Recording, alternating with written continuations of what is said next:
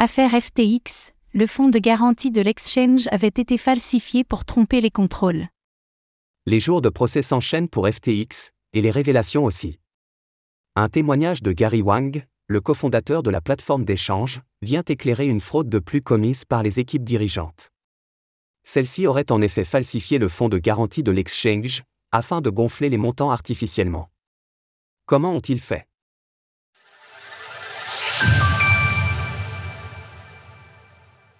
Le fonds de garantie de FTX avait été falsifié. En 2021, un FTX en plein succès se vantait de son fonds de garantie à 100 millions de dollars. Ce dernier, prétendument composé de FTX token, le token natif de la plateforme, ainsi que du SDT, avait pour but de protéger les clients en cas de retrait massif.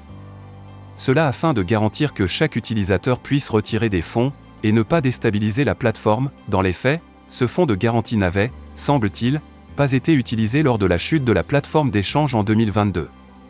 À l'époque, elle avait très tôt bloqué les retraits. Au cours du procès de Sam Bankman-Fried, on a appris la raison, le fonds de garantie aurait été fabriqué de toutes pièces, et ne contenait en réalité pas de FTX token. Direct, suivre le procès de Sam Bankman-Fried et de FTX en temps réel.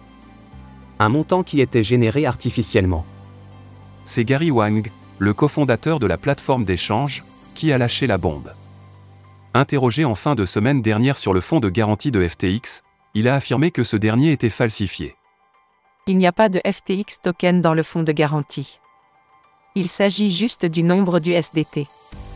Et le montant listé ici ne correspond pas à ce qui était dans la base de données. Lorsqu'on lui demande si le chiffre partagé par FTX était donc faux, Gary Wang répond un simple oui. Il explique par ailleurs comment ce faux montant était généré chaque jour, le code. Prend le volume total d'échange de FTX sur les dernières 24 heures. Puis, cela prend ce nombre, cela le multiplie par un nombre aléatoire autour de 7500 et cela divise le résultat par un milliard. Cela donne un montant qui est ajouté. Sur le site. Le code utilisé, en Python, a ainsi permis de falsifier le fonds de garantie pendant l'existence de FTX. Ce que cela veut dire, c'est que FTX ne disposait souvent pas des fonds nécessaires pour protéger les clients. Alors que dans le même temps, les équipes faisaient volontairement la promotion de cette garantie, afin de justifier de la fiabilité de la plateforme. Alamda à la rescousse de FTX. Cela a par ailleurs parfois mis la plateforme en difficulté. Gary Wang affirme ainsi qu'en 2021, un trader avait réussi à exploiter un bug dans le trading sur marge de la plateforme, et à siphonner plusieurs centaines de millions de dollars. Le fonds de garantie avait alors été épuisé.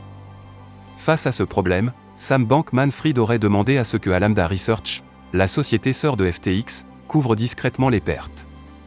Cela montre une fois de plus qu'au-delà de la mauvaise gestion de la plateforme, les équipes semblent avoir délibérément trompé les investisseurs et tenté de cacher les liens souvent troubles entre FTX et Alameda Research.